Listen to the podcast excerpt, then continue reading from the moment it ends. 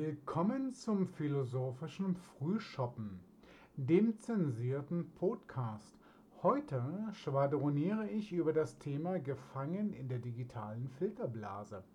Ich grübele darüber nach, was ist eigentlich die allseits zitierte digitale Filterblase. Dabei frage ich mich, wer diese Einschlüsse verursacht hat und welche Auswirkungen sich daraus für uns Menschen ergeben. Natürlich streifen wir dabei freizügig durch technische Gefilde und schauen ein wenig hinter die Kulissen. In all den Gedanken passieren wir auch immer einmal die tiefen reißenden Gewässer der Zensur. Somit hoffe ich, eine bunte Mischung aus Information und Unterhaltung für die nächste halbe Stunde zu bieten, um eure Gedanken auf Reisen zu schicken. Auch wenn mir das Thema nicht ganz neu ist, gab mir eine Netflix-Produktion mit dem Titel Das Dilemma mit den sozialen Medien, die ich im Sommer 2020 gesehen habe, den Anstoß, etwas tiefgründiger über die ganzen Sachverhalte nachzudenken. Auch parallele und nachfolgende Ereignisse verstärkten meine Eindrücke. Vieles dreht sich dabei um das Thema Zensur. Aber bevor ich den Bogen spanne, beginnen wir erst einmal mit dem allgemeinen Status quo. Nein, keine Sorge. Ich beginne jetzt nicht alte amerikanische Volksweisen der 80er Jahre musikalisch vorzutragen. Als am 6. Januar 2021 passend zum Nikolaus Bilder um die Welt gegangen sind, wie Menschen in der US-Hauptstadt in das Kapitolgebäude eingedrungen sind, dauerte es nicht sehr lange, bis Plattformen wie Twitter und Facebook die Nutzerkonten des noch amtierenden amerikanischen Präsidenten Donald Trump gesperrt haben. Bevor ich nun fortfahre, muss man wissen, dass im Kapitol das Parlament der USA tagte. In Berlin steht der Reichstag, in dem das deutsche Parlament zusammenkommt. Dieser Reichstag wurde im August 2020 ebenfalls Mittelpunkt medialer Aufmerksamkeit, als durch einen verwirrten Aufruf Bürger auf die Treppen des Reichstages vorgedrungen sind, um dort Fotos zu machen, war der Skandal perfekt. Sofort erzürnten sich sämtliche Qualitätsmedien über den Reichstagssturm. Diese Leute haben das Gebäude aber nie betreten. Anders knappe fünf Monate später in Washington, wo zudem noch ein Todesopfer zu beklagen war. Dies war nun der Grund, wieso man die Nutzerkonten des Präsidenten der USA gesperrt hat. Man unterstellte ihm, er hätte die Leute dazu aufgefordert, das Kapitol zu besetzen. Sogleich nach der Sperrung der Nutzerkonten von Donald Trump wurden Stimmen laut, die eines der wichtigsten westlichen Werte, die freie Meinungsäußerung, in Gefahr gesehen haben. Dem wiederum wurde entgegengehalten, man dürfe zum Schutz der Demokratie Stimmen, die andere Menschen aufhetzen, keinen Raum geben. Ein starker Appell an unsere Emotion, der ohne weiteren Diskurs geblieben ist. Dafür wurden sogleich Fakten geschaffen. Und so hält jeder einzelne von uns an seiner eigenen Wahrheit fest und erhebt diese zum Absoluten. Die Vorgeschichte zu dieser Machtdemonstration der einflussreichsten Big Tech-Unternehmen wie die Firmen der digitalen Revolution umgangssprachlich genannt werden, ist weniger ruhmreich. Als die Wahlergebnisse der US-Präsidentenwahl 2020 zugunsten von Joe Biden veröffentlicht wurden, gab es viele Berichte über Unregelmäßigkeiten bei der Stimmenauszählung, denen nicht nachgegangen wurde. In dieser Zeit mehrten sich Löschungen von Beiträgen auf den verschiedensten weltweit agierenden Plattformen. Vorreiter der Zensur ist der von Google betriebene Streamingdienst YouTube. Einst wurde er gefeiert für die Informationsfreiheit. Dank der vielen Videos zu den Farbrevolutionen in Nordafrika, die dabei geholfen haben, Regierungen von Libyen und Ägypten zu destabilisieren und zu stürzen. Wir können mit dem Wissen aus dem Jahre 2021 sehr klar sagen, es wird mit zweierlei Maß gemessen und sämtliche Kräfte herangezogen, um den vormals freien Informationsfluss im Internet zu kontrollieren. Es geht darum, im Informationskrieg die Meinungshoheit zu erlangen bzw. zu behalten. Das liegt meines Dafürhalten vor allem daran, dass durch die Digitalisierung klassische Medien wie Zeitschriften und Television immer weniger Einfluss auf die öffentliche Meinungsbildung haben. Schauen wir daher einmal wertungsfrei auf die Fakten. Der als unsicher geltende Nachrichtendienst WhatsApp, der zu Facebook gehört, ist allgemein bekannt. In manchen Ländern werden beide Dienste blockiert, da deren Rolle bei der Instrumentalisierung von Regierungen bekannt ist. Dass Facebook mit den erhobenen Nutzerdaten handelt, um daraus Profit zu erzielen, stört kaum jemanden, der dort aktiv ist und ein eigenes Nutzerkonto besitzt. Problematisch ist, dass auch Profile von Nutzern erstellt werden, die kein Profil bei Facebook und Co besitzen. Diese Nutzer haben nie einer Kommerzialisierung ihrer Nutzerdaten zugestimmt. Lasst mich euch erklären, was da vonstatten geht. Nahezu alle Nutzer haben die Facebook-App auf ihrem Smartphone und erlauben dieser App den Zugriff auf das Telefonbuch. Diese Daten werden von Facebook abgegriffen und als Verbindungsnetzwerk gespeichert. Menschen, die nun nicht erfasst wurden, werden anhand der Telefonnummer nun eindeutig identifiziert und über verschiedene Kontakte angeglichen und abgeglichen.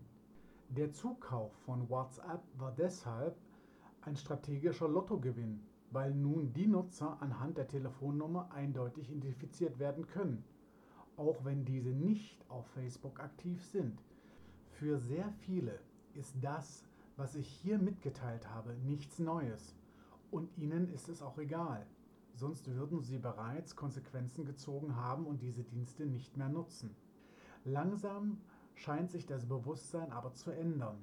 Immer abenteuerlichere AGBs veranlassen viele Nutzer auf Alternativen auszuweichen. In neuen Kampagnen versucht WhatsApp seinen Anwendern zu erklären, dass die versendeten Nachrichten vertraulich sind und nur vom Empfänger gelesen werden können. Wer dies glaubt, glaubt auch an den Weihnachtsmann. Wie bekannte Alternativen eine Lösung sein können, zeigt uns im Zusammenhang mit den Ereignissen im Kapitol das Unternehmen Amazon. Wer glaubt, dass die Wirtschaftskraft von Amazon im Onlinehandel liegt, darf gerne seine Hausaufgaben noch einmal machen. Amazon ist einer der bedeutendsten Cloud-Anbieter und stellt für Unternehmen, die Software entwickeln, ausgelagerte Infrastruktur bereit. So wurde dem Messenger-Dienst Patreon als sämtliche bei Amazon angebietenen Ressourcen abgeschaltet wurden, seine Abhängigkeit schmerzlich bewusst. Ausschlaggebend dafür war der Aufruf von Donald Trump, ihm auf diese Plattform zu folgen und die Weigerung von Patreon, eine Zensur anzuwenden. Begründet hat man das dann damit, dass sich demokratiefeindliche, terroristische und kriminelle Subjekte der Plattform Patreon bedienen um ihre Machenschaften zu planen und umzusetzen. Der Streamingdienst Twitch gehört übrigens ebenfalls zu Amazon. In deren AGBs kann man nachlesen, dass selbst wenn man außerhalb der Plattform sich nicht konform zu den AGBs von Twitch verhält, das dort befindliche Konto gesperrt wird und keine Einkünfte mehr damit zu erzielen sind. Da dürfen wir uns noch die Frage stellen, wann Twitch oder ähnliche Dienste die Nutzer auffordern werden, wegen Fehlverhalten erzielte Einnahmen zurückzuerstatten oder eine Strafgebühr zu zahlen. Dank der kommenden Abschaffung des Bargeldes und der willigen Bereitschaft vieler Regierungen, sich den Wünschen globaler Unternehmen zu beugen, wird sich so etwas dann sehr schnell über Kontofendungen umsetzen lassen. Die Abschaffung des Bargeldes und das allgemeine Desinteresse der Bürger wird sich künftig auch noch zu einem sehr spannenden Fakt entwickeln. Spätestens dann, wenn der Wandel vollzogen ist und auch das winzigste Glied in der Kette sich deren Bedeutung vollends bewusst wird. Wenn Versicherungsbeiträge automatisch steigen, nur weil man zu viel Alkohol oder Zigaretten konsumiert. Auch wird es spannend zu sehen, wie Ehemänner ihren Frauen den Bordellbesuch erklären, der auf der Kreditkartenabrechnung prangert. Wenn wir eins aus der jüngsten Geschichte gelernt haben sollten, ist es das, wo Informationen zusammenlaufen, auch Begehrlichkeiten entstehen, die über kurz oder lang auch befriedigt werden. Die Enthüllung zum Geheimdienstskandal von Edward Snowden zeigt eine sehr deutliche Richtung. Wir brauchen aber auch nicht gleich an eine große weltweite Kabale zu glauben. Die Bestrebung, das Bargeld loszuwerden, kommt vornehmlich vom Einzelhandel.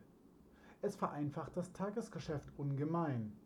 Dank der Automatisierung sind die Abrechnungen stets genau und der Kassierer benötigt weniger Qualifikation.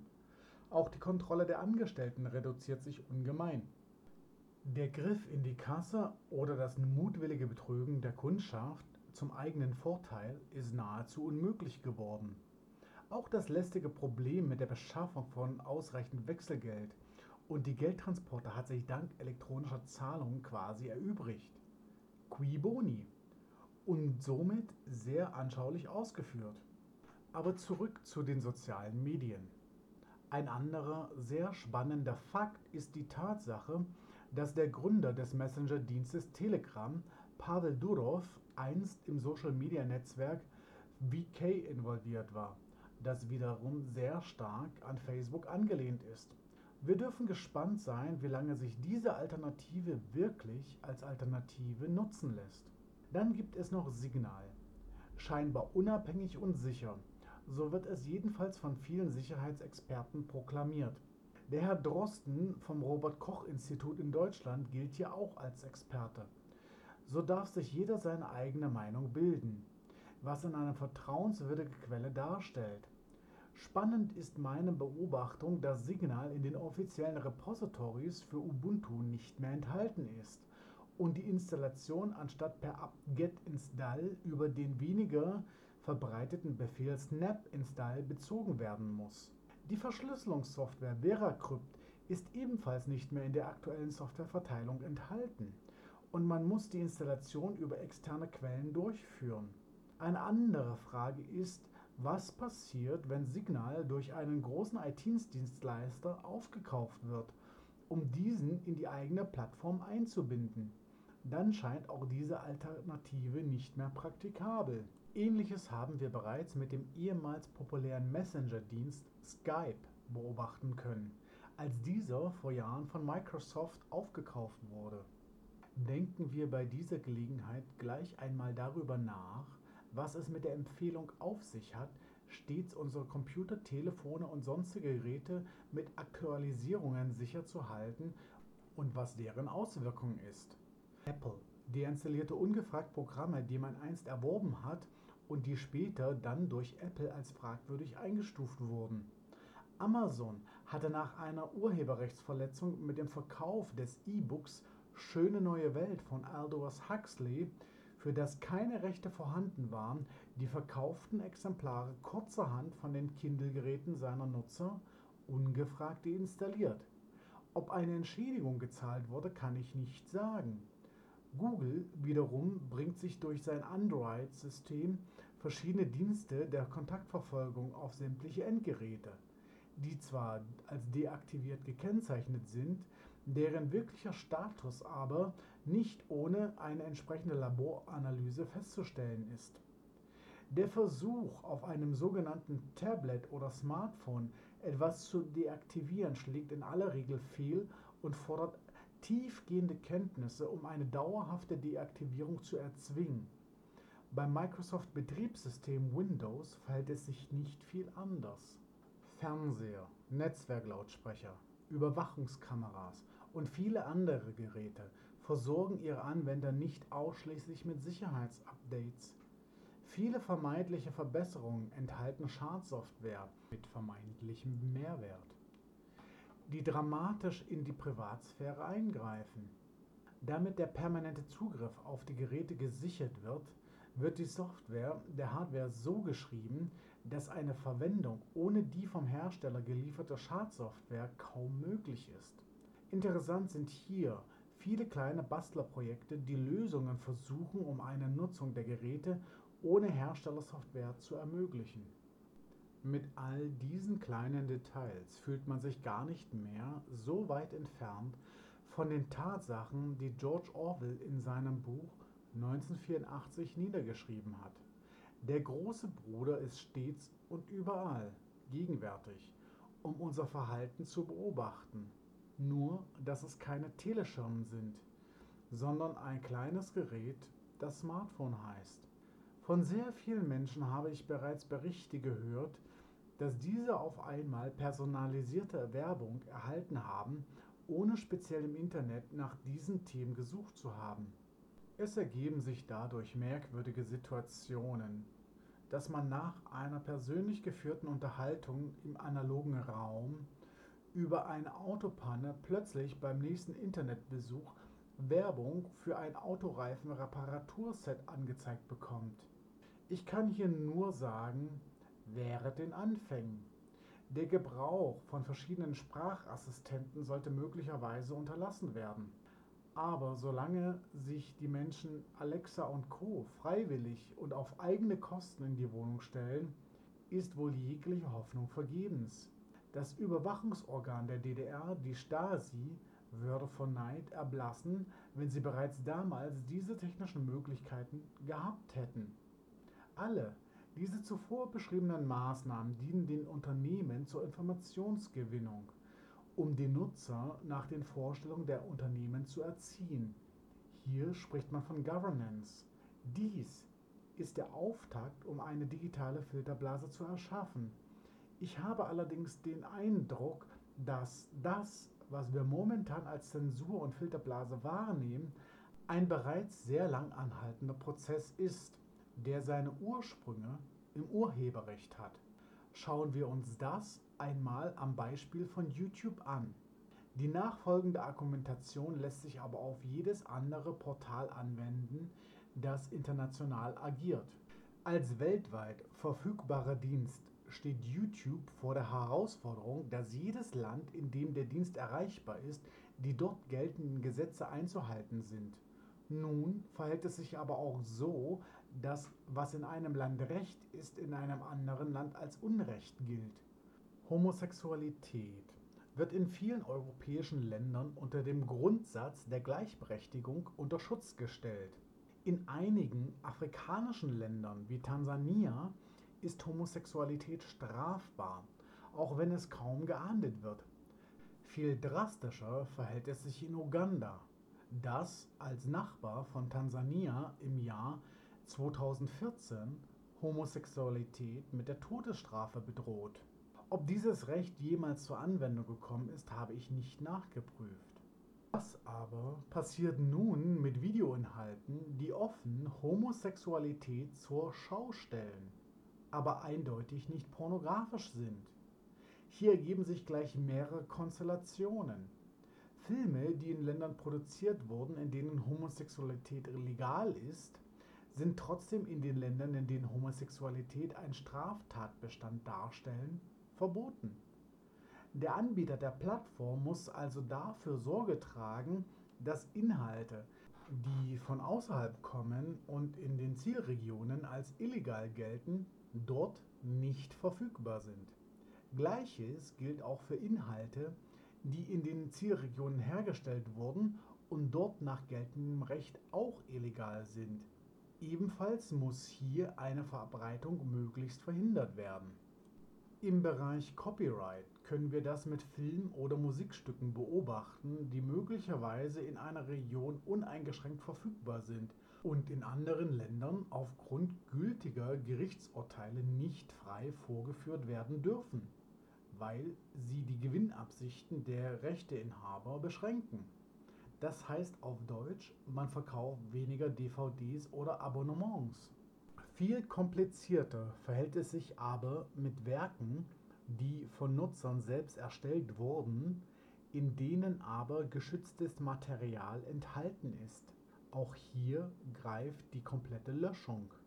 Nun entsteht aber das Dilemma, dass der Nutzer sich nicht immer im Klaren ist, dass eine Urheberrechtsverletzung vorliegt, nach der Aufforderung vom Plattformbetreiber, das entsprechende Material zu entfernen, versuchen nun die Betroffenen herauszufinden, was los ist und werden in aller Regel von der Seite der Plattformbetreiber über die Verstoßgründe meist im Dunkel gelassen. Zum einen ist es sehr ressourcenverbrauchend, wenn jeder Verstoß des Urheberrechts lange und breit mit den Verursachern diskutiert wird. Das lässt sich kaum durch die Betreiber realisieren. Ein anderes Problem ist aber auch der Missbrauch. Wenn die Entscheidungsgründe zu offengelegt werden, wird es unweigerlich Personen geben, die diese Informationen missbrauchen, um gezielt Schaden zu verursachen. Wenn man nun unter diesen Gesichtspunkten die allgemeinen Geschäftsbedingungen und Nutzungsgrundsätze dieser global agierenden Dienste liest, kann man die entsprechenden Grundintentionen nachvollziehen. Als kritischer Geist könnte man nun argumentieren, dass die vielen Veränderungen des Urheberrechts bewusst herbeigeführt wurden, um den aktuellen Weg der Zensur zu ermöglichen. So könnte man vielleicht gar nicht so weit von der Wahrheit entfernt sein. Deswegen werden diese Beschränkungen problematisch, wenn die Gründe nicht wirtschaftlich, sondern politisch motiviert sind. Jegliche Anstalten, die unternommen werden, um auf breiter Ebene eine Zensur zu ermöglichen, sind äußerst kritisch zu betrachten. Das gilt besonders für Gesetze, die verabschiedet wurden, die eindeutig gegen Menschenrechte verstoßen und dann herangezogen werden, um eine unerwünschte Meinungsäußerung zu unterdrücken. Das bekommt dann noch viel mehr Geschmäckle, wenn die gesamte Plattform eine Monopolstellung innehat. Selbstreden ist hier das sogenannte Hate Speech, die gebräuchliche Begründung unerwünschter Inhalte. Für alle die, die mit dem Wort Hate Speech nichts anfangen können, sei hier die intellektuelle Entgleisung der entsprechenden Initiatoren kurz erläutert. Es geht hier im Deutschen um den gebräuchlichen Begriff der Beleidigung, Hetze oder Verleumdung, die bereits allesamt strafbewehrt sind, auch im Internet. Wozu also ein neues Gesetz? Die brillanten Köpfe der nationalen Politik die Richtung Europaparlament weggelobt wurden, brauchen ja auch etwas Beschäftigung. Vornehmlich. Auch wenn das Thema künstliche Intelligenz schon seit einer geraumen Zeit wieder an Fahrt gewonnen hat, ist es zwar immer noch problematisch, große Datensätze zu beherrschen und diese automatisiert nach gezielten Informationen zu durchforsten. Man kann aber nicht behaupten, dass in den letzten Jahren hier keine Fortschritte erzielt wurden. Die Algorithmen werden allmählich besser und kommen immer flächendeckender zum Einsatz. Wer beispielsweise bei Amazon mit dem Kundenservice in Kontakt tritt, hat eine KI vor sich. Erst wenn der Chatbot der Aufgabe nicht gewachsen ist, wird man zu einem richtigen Menschen durchgestellt. Es gibt mittlerweile sehr viele Anbieter solcher speziellen Chatbots, die für den Unternehmenseinsatz entwickelt worden sind. Das Problem, welches sich bei der ausschließlichen Verwendung von Algorithmen zur menschlichen Interaktion zu finden ist, basiert auf dem fehlenden ethischen bzw. moralischen Kontext. Algorithmen sind dafür verantwortlich, dass wir in einer digitalen Filterblase gefangen sind. Damit Unternehmen die bestmögliche Nutzerzufriedenheit erreichen und somit immer bessere Einkünfte erzielen, versuchen Sie möglichst viel über Ihre Nutzer in Erfahrung zu bringen. Interessen, Vorlieben, Abneigungen, Kontakte und Reiseziele enthalten wertvolle Informationen. Auch sogenannte Meta-Informationen über Aufenthaltsorte etc. geben viel Aufschluss über die Person.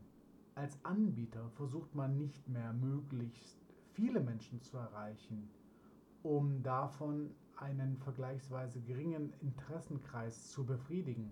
Vielmehr verlegt man sich heutzutage darauf, nicht mehr eine Million Menschen zu erreichen, sondern nur 500 oder 1000, die aber wirklich an den unterbreiteten Angeboten interessiert sind.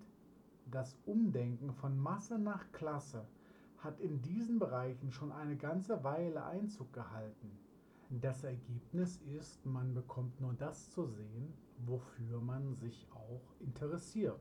Warum das nicht wirklich erstrebenswert ist, lässt sich recht einfach erklären. Zum einen entsteht das, was wir bereits als digitale Filterblase kennengelernt haben. Der Anbieter erreicht eine stärkere Kundenbindung, denn der Konsument bekommt nur noch Dinge zu sehen, die seinen persönlichen Vorlieben entsprechen. Es ist für ihn äußerst schwierig, diese Barrieren zu durchbrechen, um an andere Inhalte zu gelangen. Schließlich sind die Inhalte mit Werbung und verschiedenen anderen niederschwelligen Angeboten verknüpft, die einer speziellen Zielgruppe zugeschrieben werden. Je feingranularer der Anbieter diese Zielgruppen definieren und auseinanderhalten kann, umso erfolgreicher sind die dort platzierten Angebote. Das wiederum lässt sich sehr gut monetarisieren. Schließlich kann ich Anzeigen weitaus teurer verkaufen, wenn ich in der Lage bin, nachzuweisen, dass diese für den Auftraggeber sehr erfolgreich sind. Wenn ich als Zuschauer nun ein Video zum Thema Immobilien anschaue und mein Interesse aber eher dahin geht, um mich allgemein über Renovierungen zu informieren, und ich aber dadurch gleich als potenzieller Immobilienkäufer gewertet werde mit entsprechender Werbung, ist die Bemühung, mich zu kategorisieren, fehlgeschlagen. Ich generiere ja keinen Umsatz. Anstatt mich mit unseriösen Coaching- und Investmentangeboten zu überhäufen, wäre eine gut platzierte Baumarktwerbung vermutlich angebrachter. Das lässt sich für Menschen schon sehr schwer bewerkstelligen. An so einer Aufgabenstellung erkennt man einen guten Verkäufer. Ein automatisiertes Computerprogramm wählt eine leichtere Strategie. In erster Linie ist man bestrebt, den vermeintlichen Konsumenten mit vorgeschlagenen Inhalten zu seinem Interessengebiet möglichst lange vor dem Bildschirm zu halten. Das Messen der tatsächlichen Nutzungszeit ist hier ein wichtiger Faktor. Es geht ja auch darum, die Ressourcen des angebotenen Dienstes möglichst zu schonen da dies ja auch mit Kosten verbunden ist. Videos abspielen, die zur Schlafberieselung dienen, sind nur bedingt nützlich. Es fehlt schlicht die Interaktion und Aufmerksamkeit, um Zusatzangebote erfolgreich platzieren zu können. Also wird der Nutzer permanent zur Interaktion motiviert. Das kann das Wegklicken durch Werbung sein. Wenn der Nutzer 10 Minuten oder länger nicht auf eingeblendete Werbung reagiert, ist seine Aufmerksamkeit eh abgerissen und es macht durchaus Sinn, das Programm so lange zu unterbrechen, bis der Nutzer zurückkehrt. Dies ist nur eine von vielen subtilen Strategien, mit denen man als Kunde konfrontiert wird. Diverse Klingelgeräusche, die bei der Fernsehwerbung auf doppelte Lautstärke dafür Sorge tragen, dass man regelmäßig aufwacht, nachdem man vor dem Fernseher eingeschlafen ist, zählen mittlerweile zu den Klassikern. Dass Unternehmen durchaus ein Interesse haben, ihre Klientel in diverse Schubladen zu verstauen, hat aber auch andere Aspekte. Denn Zusatzangebote müssen nicht zwangsläufig etwas mit Kaufen zu tun haben. Auch die öffentliche Meinungsbildung ist ein sehr wichtiger Punkt.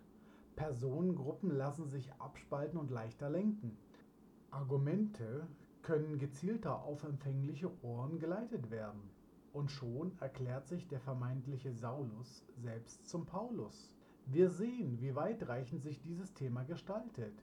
Das Gefährliche ist, dass auch gebildete Menschen auf die Strategien reagieren. Wozu würde man sonst den ganzen Aufwand treiben, wenn es sich nicht lohnen würde? Es gibt nur eine wirksame Methode, all dem zu widerstehen. Und zwar sich der Dauerbeschallung zu entziehen. Nur wenn man sich bewusst ist, wie wir manipuliert werden und dass diese Manipulationen auch Früchte tragen, haben wir eine Chance, den Versuch zu durchschauen. Einzig der kritische Umgang mit allen Medien und eine strikte Limitierung des Konsumes führt aus der Filterblase heraus. Leider ist ein allgemeines Interesse, bereits Kindern Medienkompetenz beizubringen, nicht gewünscht. Sonst würde das bereits in der Schule weitreichend behandelt werden. Früher sagte man einmal, nur weil es im TV läuft, ist es noch lange nicht die Wahrheit. Diese Redensart haben die meisten Menschen bereits vergessen. Denn wenn etwas in Wikipedia nachzulesen ist, ist das dann die einzige Wahrheit.